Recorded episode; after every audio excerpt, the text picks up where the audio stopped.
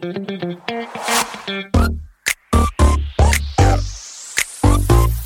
it.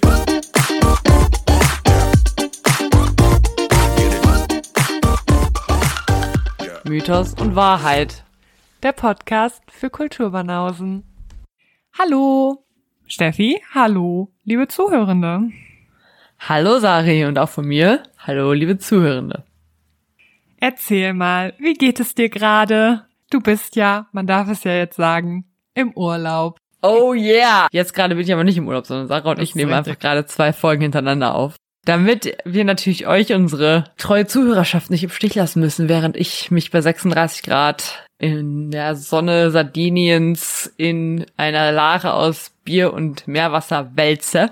Das ist eine Frechheit, ehrlich. Ich trinke auch gerade zur Vorbereitung darauf bereits mein drittes Bier an diesem Abend. Prost, Sari. oh, ich kann Peroni trinken. Ja, Gönnung! So, Peroni ist am Stissel. Nice. Auf dich und dein Urlaub. Auf dich und meinen Urlaub. Prosti. Hm. Das ist ein gutes Zeug. Ja, genau. Wir haben gerade die Folge mit den russischen Mythen aufgenommen. Und das war sozusagen an dem, das, das ist sozusagen die Folge, die ausgestrahlt wurde, während ich mich auf Sardinien befand. Jetzt bin ich aber schon wieder da. Und vorher wollte ich nicht sagen, dass ich in den Urlaub fahre, weil ich Angst hatte, dass jemand dann in meine Wohnung einbricht. Und Tomb Raider stiehlt. Oder meine Playstation klaut. Oder meine ganz tollen, wertvollen Dinge, die hier sonst noch so drin sind. Zum Beispiel. ich habe noch eine Milch im Kühlschrank. Glaube ich, das Wertvollste so in der Wohnung. Nee, ich bin also jetzt, aber jetzt, wo wir aufnehmen, also jetzt, wo ihr es hört, bin ich schon wieder da. Aber jetzt, wo wir es aufnehmen, bin ich heiß fuck auf diesen Urlaub. Boah, ich glaub's dir. Ich bin richtig neidisch. Ich glaube, Sardinien ist ein Träumchen. Ich werde berichten. Ja, kannst ja, kannst ja Fotos machen. Kannst ja Fotos posten auf unserem Account. Folgt uns doch bei Instagram. Mythos und Wahrheit. um schöne Strandbilder Ich zu spamme diesen Account nicht voll mit Strandbildern, wie Sandy und ich im Strand rumchillen. Traurig. Shout out an Sandy, die mit mir in diesen Urlaub fährt an dieser Stelle. Ja, ich wünschte, ich wär's. Was hast du mitgebracht, Steffi? Ja, was habe ich uns mitgebracht, ne? Wie ich letzte Folge schon gesagt habe oder vielleicht auch rausgeschnitten habe. Deswegen hören die Leute es jetzt zum ersten Mal. Ich mache ja eher hier den konservativen Ansatz sozusagen. Wenn wir Westfalen und das Rheinland sind, Sari, dann bin ich Westfalen. Schade. Und deswegen gibt's heute Griechen. Griechen mal wieder. Das Thema der heutigen Griechenstunde lautet übergreifend älteste Töchter. Wow, so mit Titel sogar. Ja, weil ich, ähm, also letzte Folge, als ich über Griechen gesprochen habe, da ist mir mal wieder aufgefallen, was einem halt immer eigentlich auffällt, was man aber, glaube ich, schnell wieder ver vergisst oder verdrängt, dass wirklich, Fra es gibt so viele Frauen in der griechischen Mythologie. Die spielen so eine kleine Rolle, weil es immer nur um diese Helden geht. Und das ist mir gerade bei Thesos besonders stark aufgefallen. Jetzt hätte ich Bock, was mit Frauen zu machen. Und ehrlich gesagt, ich glaube, ich mache die nächsten 30 Folgen was über Frauen aus der griechischen Mythologie oder so. Mal gucken. Yay. Aber heute geht's um älteste Töchter, weil ich bin der älteste Tochter und Sarah, du auch. Ja, richtig. Sarah ist allerdings eine einzige älteste Tochter, also die einzige Tochter. Ich hingegen bin die älteste von vielen. Aber ja, ich dachte, das ist doch eigentlich doch mal ein ganz gutes Thema. Wenn wir beide älteste Töchter sind, mache ich mal älteste Töchter. Und zwar die ältesten Töchter auf zwei sich gegenüberliegenden Seiten eines großen Krieges. Zwei sich gegenüberstehende Töchter, deren Mythen und Geschichten ehrlich gesagt gar nicht so leicht zusammenzuschrabbeln waren und deren Namen vermutlich selbst unsere banausischsten Zuhörenden schon mal gehört haben. Das werden wir gleich herausfinden. Meine beiden Geschichten heute spielen in und um den Trojanischen Krieg, dem wohl epischsten Epos aller Zeiten. Allerdings soll es, werde ich versuchen, so wenig wie möglich über den Trojanischen Krieg an sich zu reden, weil diese Folge ja nicht zehn Stunden dauern soll. Oh ja. Ich fasse aber trotzdem noch mal ganz kurz zusammen, was Phase ist im Trojanischen Krieg. Sollte es tatsächlich Menschen auf dieser Welt geben, die das nicht wissen. Möchte auch noch kleinen Disclaimer vorausschicken. Ganz oft in griechischen Geschichten und Mythen und äh, ganz besonders auch heute widersprechen sich die einzelnen Autoren, die darüber berichten, komplett. Das Problem hatten wir ja bereits mehrfach. Und dann gibt es dazu auch noch verschiedene Arten von Texten. Homer zum Beispiel, der ja sogar selbst in seiner Existenz umstritten ist, hat zwar den Epos des Trojanischen Krieges, also die Ilias, geschrieben, aber die Geschichte wurde später noch geändert und ergänzt, und zwar sowohl durch antike andere Dichter, als auch durch antike Historiker, als auch durch antike Dramatiker und so weiter. Ich aber werde hier das einfach komplett unreflektiert erzählen und einfach eine äh, schön zu erzählende Geschichte zum Besten geben. Allerdings nicht so weit gehen, neue Inhalte aus modernen Adaptionen hier mit reinzubringen. So, zeitlich sind wir hier auch ganz lange, bevor die Geschichte um 800 vor Christus überhaupt geschrieben wird, nämlich irgendwo in der Zeit zwischen 1300 und 1000 vor Christus. Wichtig vielleicht auch nochmal zu erwähnen, in der Antike dachte man ja, das wäre alles wirklich passiert. Also in der Antike dachte man, den Trojanischen Krieg hätte es wirklich gegeben. Und tatsächlich gibt es keine Beweise dafür, dass es nicht so ist. Also es könnte durchaus sein, dass es den Trojanischen Krieg oder einen ähnlichen Krieg gegeben hat. Es ist aber sehr umstritten, zumal man gar nicht weiß, wo Troja ist. Man vermutet es, man weiß es aber nicht. In diesem Krieg gibt es zwei Seiten. Einmal Troja, eventuell eine Stadt in der Westtürkei, man weiß es aber wirklich nicht.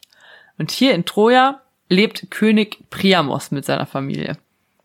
Und auf der anderen Seite steht ein Bund aus verschiedenen griechischen Städten, deren Anführer in diesem Krieg Agamemnon ist, der König von Mykene, zusammen mit seinem Bruder Menelaos, dem König von Sparta. Auslöser des Krieges ist der Raub der Helena, das ist die Frau von Menelaos, durch Paris von Troja. Paris von Troja, der Sohn von Priamos von Troja. Oder Orlando Bloom. Bitte komm mir nicht mit diesem Film. Okay, mein Film, ich, wann habe ich den das letzte Mal geguckt? Das, äh, weiß ich nicht. Wahrscheinlich in der Uni. In der Uni. In der Uni an einem Filmabend. Also Helena, eigentlich verheiratet mit Menelaos von Sparta, wird geraubt von Paris, dem Sohn von Priamos von Troja. Und nach diesem Raub vereinen Agamemnon und Menelaos alles Griechische hinter sich, was damals Rang und Namen hat, und segeln nach Troja, wo die einfach mal lässige zehn Jahre die Stadt belagern und am Ende gewinnt zwar die Griechen, aber nur mit einem miesen Trick. Und in diesem Umfeld spielen jetzt auch die beiden Geschichten, die ich heute erzähle. Sie handeln nämlich von den jeweils ältesten Töchtern der Hauptcharaktere. Auf trojanischer Seite fangen wir an mit Cassandra, der ältesten Tochter des Priamos und seiner Frau Hekabe. Könnt ihr mir vorstellen, dass viele Zuhörende genau zwei Kinder von Priamos kennen, nämlich Hektor und Paris. Äh, der König von äh, Troja hatte allerdings ganz paar mehr Kinder, wenn man alle Quellen dazu mal zusammennimmt, nämlich nicht weniger als 18 Töchter und 68 Söhne. Jungi! Die kommen überraschend nicht alle im Film vor. Davon hatte er vier Töchter und zehn Söhne mindestens mit seiner Frau Hekabe. Ältester und meines Erachtens nach äh, auch bester Sohn von Priamos ist Hektor. Und die älteste Tochter, die aber nach Hektor geboren wurde, ist Cassandra. Cassandra wiederum hat noch einen Zwillingsbruder mit Namen Helenos. Der kommt später nochmal kurz vor. Cassandra ist sehr hübsch, von Homer wird sie die hübscheste aller Töchter von Priamos genannt und sie ist auch sehr klug. Laut einigen Quellen hat sie braune Haare und graue Augen. Und lange vorm Start des Trojanischen Krieges möchte Cassandra unbedingt Seherin werden, also jemand, der die Zukunft voraussehen und voraussagen kann. Als Frau in Griechenland, beziehungsweise in, in, in der Antike, generell in diesem Kulturraum, hatte man jetzt nicht so viele Möglichkeiten. Man wird entweder Ehefrau, Priesterin und Seherin ist da tatsächlich schon advanced, würde ich sagen. Und jetzt wird halt in Troja unter anderem Apollon, der Gott des Lichtes und der Künste, verehrt. Apollon ist außerdem Gott der Weissagung. Zum Beispiel das Orakel von, Elf, äh, von Elfi, auch Delphi genannt. Man kennt das Orakel von Delphi, befindet sich dort ja ebenfalls im Apollon-Heiligtum. Cassandra also wird jetzt Priesterin des Apollon und Apollon seinerseits verliebt sich in sie, weil sie eben wirklich sehr hübsch und auch sehr klug ist und schenkt ihr dann auch die Gabe der Voraussicht. Nachdem sie diese aber hat, weist Cassandra alle Avancen des Gottes zurück, was den wiederum ziemlich wütend macht. Wer sich ein bisschen mit griechischen Göttern auskennt, mit Apollon und Artemis, ist echt nicht zu spaßen. Leider kann Apollon, also leider für ihn und auch leider für Cassandra, kann Apollon ihr die Gabe jetzt nicht mehr wegnehmen. Deshalb verflucht er sie dazu, dass sie zwar immer recht haben wird mit ihren Voraussagen, dass ihr aber niemand jemals glauben wird. Und ganz genau so kommt es. Cassandra wird ab jetzt in ihrem Leben zahlreiche Weissagungen machen und immer recht haben, aber ihr wird niemals jemand glauben. Bis auf ein einziges Mal dazu gleich. Mit diesen Weissagungen wird sie sich einen ganz schlechten Ruf als Irre in Troja erarbeiten, die auch gerne mal eine Weile weggesperrt wird einfach. Ihr Zwillingsbruder Helenos allerdings, die verstehen sich ganz gut, die beiden hängen oft zusammen rum und Cassandra bringt auch ihm bei, wie man Voraussagen macht. Und auch Helenos hat immer recht. Ihm hingegen wird aber geglaubt. Und warum der dann nicht einfach auch mal was Wichtiges voraussagen kann oder warum die sich nicht einfach mal absprechen untereinander, verstehe ich halt nicht, aber gut, so ist es. Und was genau Helenos Voraussagen sind, das weiß ich halt leider auch nicht. Im Vorfeld des Trojanischen Krieges gibt es eine einzige Sache, die Cassandra dann aber geglaubt wird. Und das ist ehrlich gesagt noch tragischer. Und dazu kommt es wie folgt. In der Nacht, in der Cassandras jüngerer Bruder Paris geboren wird, hat die Mutter Hekabe einen sehr verstörenden Traum, der dann sogleich so gedeutet wird, dass das neugeborene Kind der Ruin des ganzen Landes werden würde. Das möchte die trojanische Königsfamilie dann aber natürlich gern vermeiden und so wird Paris zwar nicht, wie übrigens von Cassandra gefordert, die da aber mal wieder als irre abgetan wird, Paris wird nicht umgebracht, wird aber in der Wildnis ausgesetzt und sich selbst überlassen was ja auch einem Mord ziemlich nahe kommt, ehrlicherweise. Äh, Paris packt es aber und wächst als Schäfer auf dem Berg Ida auf, wo er Jahre später dann auch das Paris-Urteil fällen wird. Und nun kommen wir zum Fun Fact der heutigen Folge. Uh. Zwei Fun Facts wieder. Das Paris-Urteil und das Wort Zankapfel. Oh yeah. Beim Paaresurteil geht es darum, dass die Göttinnen Hera, Athena und Aphrodite einen Streit darum haben, wer die schönste von ihnen ist. Sari, was würdest du sagen, wer ist die schönste von denen? Ich habe keine Meinung, ich möchte nicht verdammt werden. Wer ist wohl die schönste von denen? Auf jeden Fall ist Aphrodite die schönste von denen. Ja, ich find's so ätzend, wenn alle Leute sagen, dass das die schönste ist, dann bin ich direkt anti und denke mir, nee. Guck mal, Hera ist richtig asozial. Die benimmt sich immer nur Kacke und ist richtig zu allen. Die kann nicht die schönste sein. Die mag ich auch nicht. Athena ja. ist die coolste von denen auf jeden Fall. Aber die hat ja immer einen Helm auf, man sieht die ja nicht. also bin ich der Ansicht, es kann nur Aphrodite gewinnen. Also die haben halt einen Streit untereinander, wer die schönste von denen ist. Und die streiten sich nicht einfach so, sondern das wird ihnen eingebrochen von Eris, der Göttin der Zwietracht. Die hatte nämlich bei einer Hochzeit, zu der sie nicht eingeladen war, der Hochzeit von Pelos und Tethys, einen goldenen Apfel in die Runde der drei geworfen, auf dem für die Schönste stand. Und dann konnten die sich halt nicht einigen und der Streit brach aus. Und daher kommt das Wort Zankapfel. Und am Ende soll Zeus dann den Streit schlichten. Der will sich es aber nicht antun und sagt deshalb, dass eben Paris, der zu der, der Zeit ja unerkannt von allen als Schäfer auf dem Berg Ida lebt, dass Paris dieses Urteil fällen soll. Und die Göttinnen gehen dann zu Paris und jede von ihnen verspricht ihm was.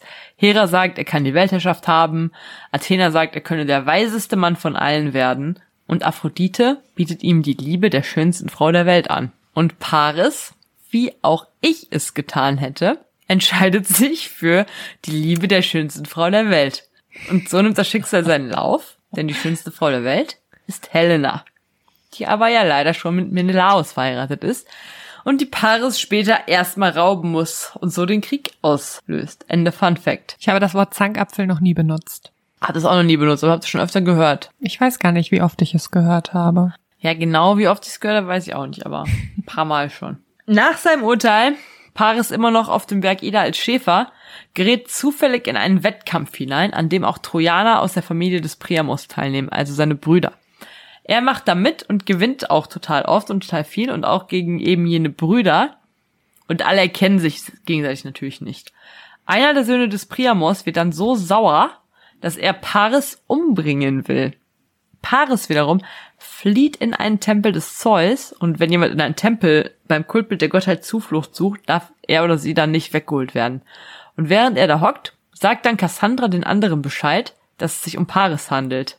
Ja, und dummerweise, dieses eine Mal glauben sie ihr und nehmen ihn mit nach Hause nach Troja, wo Priamos und TKB auch mittlerweile alles bereuen, was sie ihm angetan haben als Baby. Und er wird wieder in die Familie aufgenommen. Und was ist los? Als allererstes will er jetzt natürlich Helena rauben gehen. Cassandra versucht diesen Aufbruch zu verhindern und sagt laut Ovids Heldinnenbriefen zu ihm, wo willst du hin? Du wirst eine Feuerbrunst zurückbringen und du hast keine Ahnung, wie hoch die Flammen schlagen werden, die du am anderen Ufer suchst. Und das hat er wahrlich nicht. Hat er wahrlich nicht und ich fand es lustig mit dem anderen Ufer. Und ich fand es nur lustig, ich habe es selbst übersetzt. Ich weiß nicht, ob das in der richtigen Übersetzung auch genauso. Love it. Hoffe, das ist das, was er sagt, was sie sagt und sie sagt nicht, bring ein Stück Kuchen mit oder so. Das, äh, niemand glaubt ja, aber er ist recht nicht Paris und dem könnte sowieso nichts egaler sein. Und los geht's nach Sparta. Dort raubt Paris Helena und als sie wiederkommen, rastet Cassandra sogar total aus und greift Helena körperlich auch an, wird dann aber weggebracht und eingesperrt. Und ehrlich gesagt, ich glaube, das muss echt uncool sein, wenn du ganz genau weißt, was jetzt in den nächsten zehn Jahren passieren wird und die ganzen richtig schlimmen und grausamen Dinge voraussehen kannst. Und einfach niemand dir glaubt, dass es stimmt, aber du weißt, dass es wahr ist. True. Richtig für die arme Cassandra. Richtig. So viel zu Cassandra. Die sitzt in Troja, weiß, was kommt. Niemand glaubt ihr. Alle halten sie für verrückt. Und jetzt komme ich aber erstmal zur zweiten ältesten Tochter, um die es heute gehen soll. Und das ist Iphigenie, die Tochter von Agamemnon. Agamemnon ist, wir erinnern uns, König von Mykene und Bruder des Menelaus von Sparta, dem Paris seine Ehefrau raubt. Dieser Agamemnon lebt in Mykene mit seiner Frau Clytemnestra und hat mehrere Kinder. Beziehungsweise er hat vier und von diesen vier Kindern kennen die meisten wahrscheinlich nämlich drei. Eben Iphigenie und dann noch Orestes und Elektra. Und mit diesen Kindern ist erstmal alles relativ easy. Menelaus kommt nach dem Raub der Helena zu seinem Bruder nach Mykene und bittet ihn um seine Hilfe, damit seine Ehre wiederhergestellt werden kann. Und die beiden stellen dieses riesige Heer aus Griechen auf die Beine und segeln los gegen Troja. Und unterwegs machen sie halt auf der Insel Aulis, wo Agamemnon jagt und entweder versehentlich oder absichtlich einen heiligen Hirsch aus dem Hain der Artemis tötet und nach einigen Quellen ja, nach einigen Quellen nein, später dann auch noch die Hybris hat zu behaupten, er wäre ein besserer Jäger als Artemis, die ja die Göttin der Jagd ist. Und wie ich gerade schon gesagt habe, es ist nie eine gute Idee, sich mit Apollon und Artemis anzulegen. Denn jetzt sorgt auch Artemis für absolute Windstille, sodass es für keinen der Griechen weiter nach Troja gehen kann. Und Agamemnon erhält ein Orakel, das besagt, dass er seine Tochter Iphigenie der Artemis opfern müsste, damit es weitergehen könne. Iphigenie ist aber natürlich nicht mit den Griechen unterwegs, also schickt Agamemnon eine Nachricht nach Hause und lässt seine Frau Clytemnestra und ihre gemeinsame Tochter Iphigenie nach Aulis holen, sagt ihnen aber natürlich nicht wieso. Stattdessen lügt er und behauptet, Iphigenie solle auf Aulis Achilles heiraten, der zufällig ja auch da ist, denn er segelt ja mit den Griechen nach Troja. Die beiden sagen dann natürlich, ja geil, auf jeden Fall soll die Iphigenie Achilles heiraten und kommen nach Aulis und sind auch wirklich der Überzeugung, diese Hochzeit wieder anstehen. Dummerweise trifft dann aber Clytemnestra irgendwann mal bei einem Spaziergang zufällig Achilles und sagt so, ja, cool, dass du bald meine Tochter heiratest und Achilles weiß überhaupt nicht, was abgeht. Und so checkt dann Clytemnestra, dass irgendwas nicht stimmt und stellt dann Agamemnon zur Rede, der ihr dann auch direkt den wahren Plan sagt. Und dem es damit auch nicht gut geht, der aber dann beiden Frauen klar macht, dass er auf keinen Fall für seinem Vorhaben zurückweichen kann und Iphigenie wirklich geopfert werden muss, da alle Griechen ja super heiß auf diesen Krieg sind und er Angst hat, dass sie sich sonst gegen ihn wenden könnten. Daraufhin beschließt Iphigenie dann, sich freiwillig zu opfern, weil sie das dann wiederum recht heldenhaft findet. Und stimmt ja auch, ich meine, was ist ihre Wahl? Sie könnte eine Ehefrau werden, auch selbst von Achilles, oder sie könnte sich halt selbst opfern. Und so kommt es dann zum Tag der Opferung. Iphigenie wird zum Altar der Artemis gebracht und hingerichtet. Oder zumindest scheinbar. Denn im letzten Moment ersetzt Artemis selbst unbemerkt von allen Iphigenie durch eine Hirschkuh und bringt sie dann nach Tauris, wo sie im Artemis-Tempel dienen soll. Das, wie gesagt, weiß aber niemand. Und so fährt Clytemnestra zurück nach Mykene und für Agamemnon und seine Crew geht es weiter nach Troja. Und hier wiederum befindet sich ja immer noch die tragische Seherin Cassandra, die jetzt ab der Ankunft der Griechen zehn Jahre lang, denn so lange dauert ja die Belagerung von Troja, immer wieder die gleichen Voraussagen macht. Erstens, dass die Griechen sich am Ende in einem Holzpferd verstecken würden. Zweitens, den Tod und die Art des Todes von Agamemnon. Drittens, ihren eigenen Tod durch die Mörder von Agamemnon. Viertens, den Tod ihrer eigenen Mörder. Fünftens, zufällig auch die Irrfahrten des Odysseus. Und zuletzt Aeneas Flucht aus Troja und die Gründung Roms. Das sagt sie immer voraus, immer wieder, aber spielt ja absolut keine Rolle, denn sie wird komplett ignoriert. Ähm, eine spätere Quelle aus dem vierten Jahrhundert nach Christus behauptet sogar dann, dass Cassandra noch in einem letzten Aufbäumen versucht haben soll, das Pferd im Brand zu stecken, als es schon in Troja war, aber von Trojanern aufgehalten wurde. dann kommt es, wie es kommt. Die Griechen hüpfen alle aus dem Pferd raus, machen alle Trojaner fertig und Cassandra sucht unterdessen Schutz im Tempel der Athena. Und wir haben ja gelernt, da darf man niemandem was tun. Das wiederum ist aber Ayas dem Lokra, den wir hier nicht verwechseln sollten mit dem richtigen Held Ayas, komplett egal. Er vergewaltigt Cassandra mitten im Tempel auf brutalste Weise, obwohl diese sich sogar an das Kultbild der Athener klammert und das, das geht gar nicht. Denn auch mit Athena sollte man sich nicht anlegen. True. Athena, die Göttin selbst, ist, hat auf der Seite der Griechen im Kampf gekämpft, ist aber jetzt stinksauer und erwartet natürlich, dass die übrigen Griechen Aias den Lokra bestrafen. Und allen voran Odysseus fordert dann auch die umgehende Steinigung von Aias Lokra. Nicht aber, das sollten wir jetzt auf gar keinen Fall falsch verstehen, nicht weil er eine unschuldige Frau vergewaltigt hat. Gott bewahre, das haben die alle gemacht, sondern weil er das im Tempel gemacht und damit die Göttinnen und Götter verehrt, verärgert hat. Aias dann wiederum klammert sich am Altar der Athener fest und schwört seine Unschuld, sodass die Griechen sich dann nicht mehr trauen, ihn zu bestrafen. Und das wiederum bekommt ihn überhaupt nicht gut, denn keiner von ihnen wird jetzt noch eine gute Rückfahrt haben, weil die Göttinnen nun für sehr fiese Winde und Stürme sorgen. Aias der Lokra überlebt schon mal gar nicht, weil Zeus seiner Lieblingstochter Athena seinen Blitz leiht und dieser Aias Schiff damit zerschmettert. Und außerdem müssen die Lokra ab jetzt für tausend Jahre jedes Jahr zwei Mädchen nach Troja schicken, damit diese als Sklavinnen im Athena-Tempel arbeiten. Wenn diese beiden aber den Weg von der Küste zum Tempel nicht schaffen, ohne dabei von Trojanerinnen erwischt zu werden, dann können sie exekutiert werden. Das ist auch ganz schön mies, muss man sagen. Die einzige, die nichts von all diesen Bestrafungen hat, ist aber natürlich jetzt Cassandra. Die geht nämlich schön als Kriegsbeute und Konkubine von Agamemnon mit aufs Boot nach Mykene. Blöd ist, in Mykene hat Clytemnestra während Agamemnons Abwesenheit eine Affäre mit Ägistheus begonnen. Entsprechend wenig freudig erwartet sie ihren Ehemann. Und auch Ägistheus hat natürlich absolut keinen Bock auf Agamemnon. Und Clytemnestra ist außerdem ja noch sauer, dass Agamemnon ihre älteste Tochter Iphigenie ge äh, damals geopfert hat. Vermeintlich. Plus, sie ist auch noch eifersüchtig auf Cassandra. Und so töten dann Clytemnestra und Ägistheus erstmal Agamemnon und kurz danach dann auch noch Cassandra. Und so ist jetzt leider auf dramatische Art und Weise die Geschichte von Cassandra vorbei. Cassandra ist jetzt tot. Ey, furchtbar. Aber wer noch lebt, ist ja Iphigenie. Das weiß nur niemand. Und Iphigenie ist ja die Tochter von Agamemnon, der gerade von seiner eigenen Ehefrau und dessen Lover umgebracht wurde. Aber es gibt ja noch zwei andere Kinder. Orestes und Elektra. Und Restes und Elektra finden es gar nicht geil, dass ihr Vater auf diese Art und Weise umgebracht wurde und beschließen dann paar Jahre danach, sich zu rächen. Und so kommt es dann dazu, dass Orestes Aegistheus und auch seine Mutter Clytemnestra umbringt. Und das ist relativ blöd gelaufen, weil Elternmord ist in Griechenland gar nicht beliebt. Und die Irinien, das sind Rachegöttinnen, Töchter der Gaia, die wir noch aus Folge 1 kennen, äh, die Irinien hat er jetzt an der Backe und die verfolgen ihn und schlagen ihn mit Wahnsinn.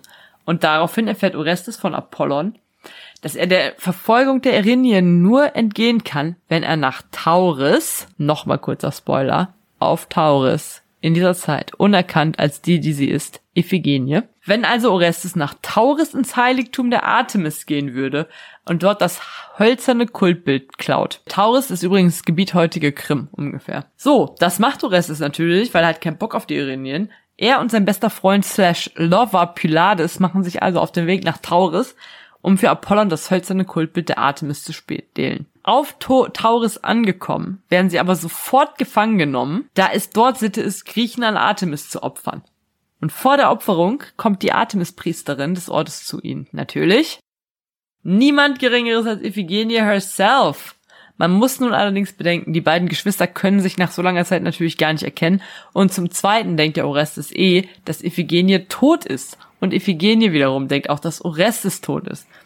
Und sie fragt dann den für sie fremden Griechen, der auch auf Tauris seine Identität übrigens geheim gehalten hat, nach paar Dingen, die in Griechenland so los sind und erfährt unter anderem, dass Orestes noch lebt. Also erfährt, sie erfährt quasi von einem getarnten Orestes, mhm. dass ihr Bruder Orestes noch lebt, aber immer noch nicht, dass es genau die Person ist, die vor ihr steht. Und auch Orestes weiß noch nicht, wer jetzt Iphigenie ist. Er denkt, das ist einfach nur irgendeine Artemis-Priesterin, die ihn töten will äh, erzählt ihr also den neuesten Gossip über die Königshäuser von Griechenland. Iphigenie findet jetzt aber, dass es ihre Chance wäre, ihre Familie wissen zu lassen, dass sie noch lebt und bietet Orestes an, ihn gehen zu lassen, damit er einen Brief nach Griechenland für sie überbringen kann. Orestes will aber Pylades nicht zurücklassen Und dann gibt's so einen kleinen Struggle, so also eine äh, Nein, geh du, lass mich zurück, nein, geh du, lass mich zurück Geschichte, bis Pylades den Brief liest und endlich herauskommt, dass Iphigenie die Tochter des Agamemnon ist. Daraufhin gibt sich auch Orestes endlich Iphigenie zu erkennen. Alle sind glücklich, alle sind froh, jeder weiß, wer jeder ist und sie schnappen sich das Kultbild der Artemis, fliehen damit nach Griechenland, zurück in Mykene. Kommt dann auch das Kultbild der Artemis zurück in ein Heiligtum der Göttin. Äh, welches, weiß ich jetzt nicht genau, da gibt es ganz viele verschiedene Aussagen. Ich glaube aber lieber nach Brauron, das ist eine Stadt in Attika, weil da auch Iphigenie ab jetzt als Priesterin der Artemis arbeitet, während Orestes nun endlich König von Mykene wird. The End. Das war ein langer Mythos, hör mal. Das war wirklich ein langer Mythos. Sorry, Leute. Aber auch wichtig. Machen wir halt mal eine lange Folge. Ja, ehrlich. Ich lieb's, wenn Frauen vorkommen, die nicht böse Hexen sind. Also ich liebe auch böse Hexenfrauen. Aber ich liebe auch Frauen, die, ja, viel geschafft haben in ihrem Leben. so wie wir. so wie wir. ich fühle mich persönlich angegriffen. Ich fand es irgendwie sweet, weil irgendwie ja auch zum Beispiel der Cassandra und Iphigenie sind ja beide irgendwie die Töchter der wichtigsten Leute aus dem Trojanischen Krieg und gleichzeitig hätten die sich fast kennengelernt. Sie sind halt sozusagen knapp daran vorbeigeschraubt, sich kennenzulernen, haben beide so ein mega tragisches Leben. Voll. Ich weiß auch gar nicht, wer hat ein tragischeres Leben? Cassandra, die zwar die ganze Zeit bei ihrer Familie ist, aber komplett als irre hingestellt wird. Oder halt Iphigenie, die komplett von ihrer Familie geklaut wird, nicht weiß, was abgeht. Und die weiß, die quasi ihr ganzes Leben auf einer Insel verbringt und weiß, dass ihre Familie sie für tot hält. Ich glaube, Cassandras Leben ist schlimmer. Ja. Ich meine, Iphigenie lebt halt so vor sich hin und niemand glaubt, sie ist crazy und ja. Ja, und sie macht, sie bringt immerhin zur Priesterin von mhm. Artemis. Mhm. Das ist ziemlich cool. Stimmt allerdings. Priesterin der Artemis. Ich wäre auch gern Priesterin der Artemis. Artemis eh beste Göttin. Ist auch wenn so, ich liebe jetzt hier in der Geschichte, glaube ich, nicht so geil wegkommt. Ich liebe die aber auch. Ja, crazy Maisie. Ich glaube auch Artemis ist die hübscheste Göttin, aber die. Das wollte ja ich eben nicht gesagt haben, aber danach wurde ja nicht gefragt. Artemis ist die Göttin meines Herzens. Ist auch die Göttin meines Herzens. Die hat auch so ein paar Homo-Vibes, das gefällt mir. Ja, ja. Weißt du, wer keine Homo-Vibes hat? Sag es mir. Die Bachelorette. Oh. Ich bringe den einen Spieler. Ja. Düdüp, düdüp, düdüp, düdüp, düdüp.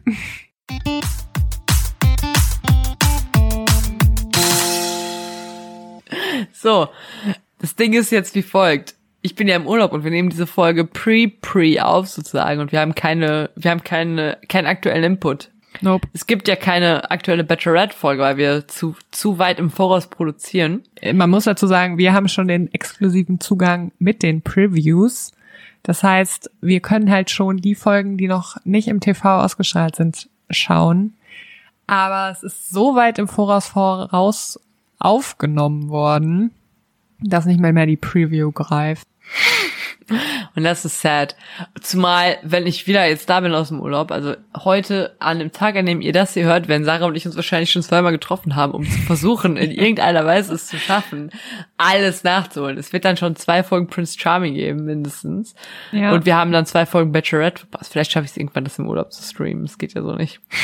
Sorry, Schiffe, Sandy. Also ich werde es auf jeden Fall gucken. Ich weiß okay. nicht, was du machst. Ah ja, am Strand liegen und Bier trinken. ich werde gar nicht so viel Bier trinken, weil wir haben ja einen Mietwagen und ich bin die einzige Fahrerin, die darauf eingetragen ist. Aber wir haben eigentlich, der Strand ist eigentlich auch direkt vor unserem, vor unserem Haus, deshalb werde ich vielleicht an dem Strand liegen und Bier trinken. Oh, ich hoffe, es wird so geil, wie ich es mir vorstelle. Ja, du hast ein richtig gutes Leben. Ja, wenn ich wiederkomme, nicht mehr, weil da muss ich halt irgendwann die Schulden, die ich die letzten zwei Monate aufgehäuft habe, abbezahlen. Oh, naja. Bald kriegen wir noch zwei Euro raus mit unserem Podcast. ja, wir werden versuchen müssen, diesen Podcast in jeder Form zu monetarisieren. Also falls ihr demnächst Werbung hört, das ist damit ich meinen Lifestyle mir weiter leisten kann. ich muss nämlich jetzt zurück ins Büro ab September. Furchtbar. Und wir haben ja schon gehört, was das bedeutet. Ja, zweimal die Woche geht ja noch. Aber also wenn es irgendwann öfter wird, dann bin ich am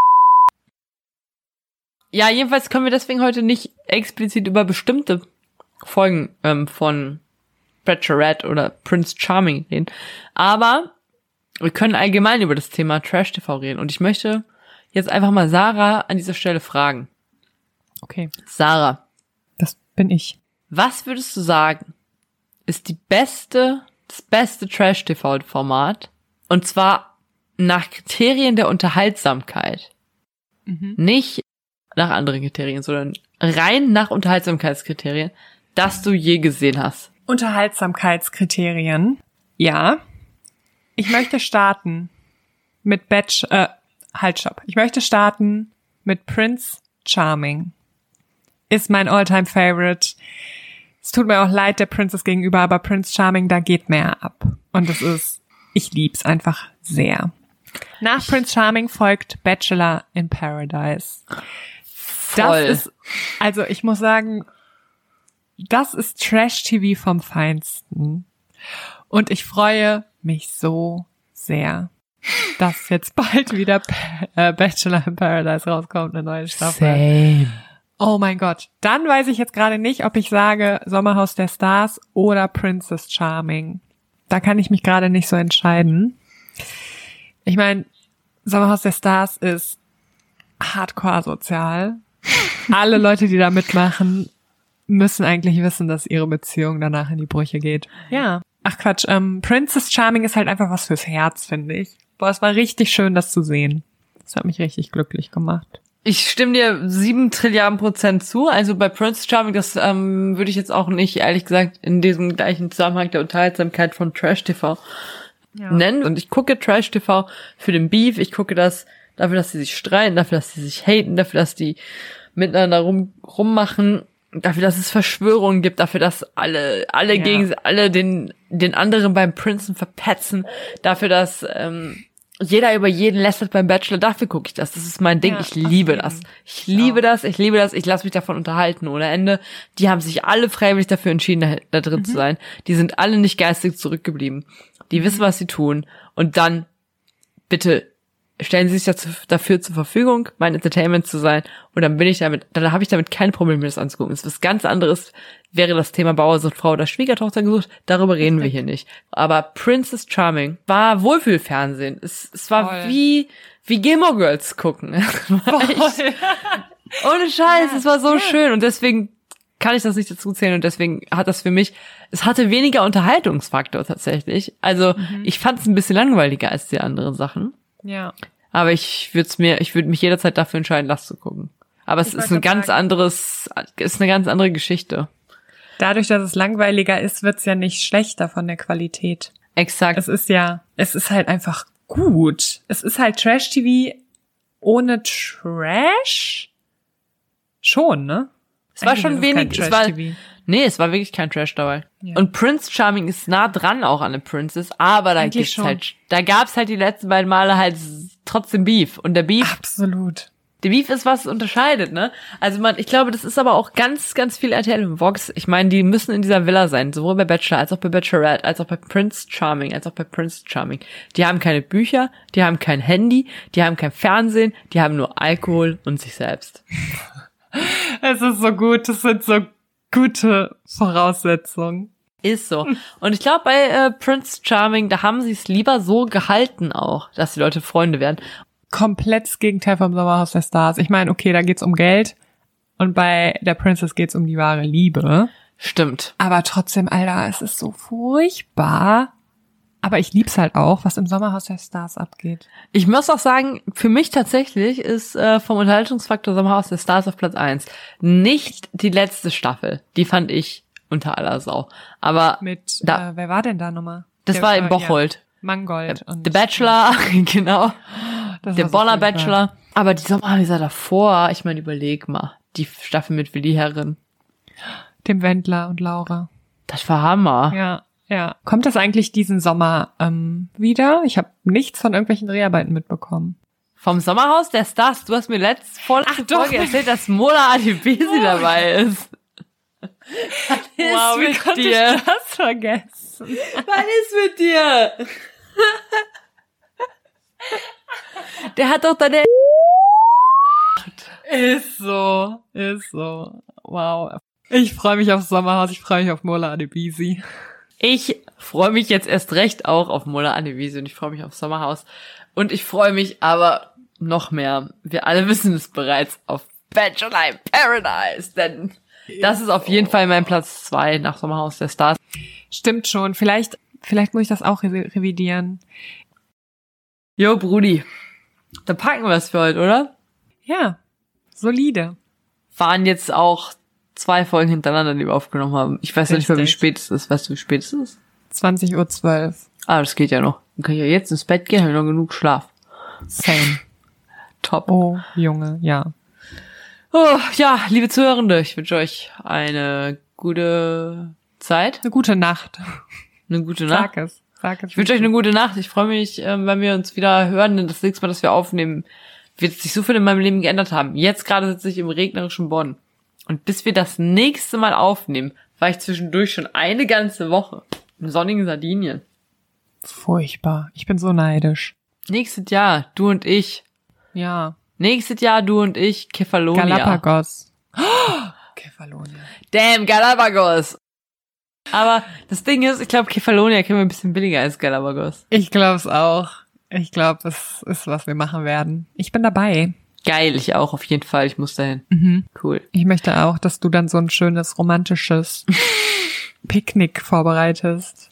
Wir wissen ja auch auf Kefalonia, hm, Fun Fact, die Bachelorette spielt da, äh, wir könnten theoretisch alles machen, sagen. Wir können so eine Luftschaukel buchen, wir können mit dem Flugzeug fliegen, wir können leider uns aber nicht den Kaffeesatz von Aphrodite lesen lassen. Damn it. Weißt du noch nicht. Ich habe das Gefühl, die wird noch eingeflogen. Warten wir es ab, wäre witzig. okay, Boys ja. and Girls and everything in between. Macht es gut, schlaft gut. Love you long time, haben wir lange nicht mehr gesagt. Haben wir lange nicht mehr gesagt, aber ist so. Love you long time. Ja. Haut Peace rein. out, bitches. Tschüsschen. Tschaußen.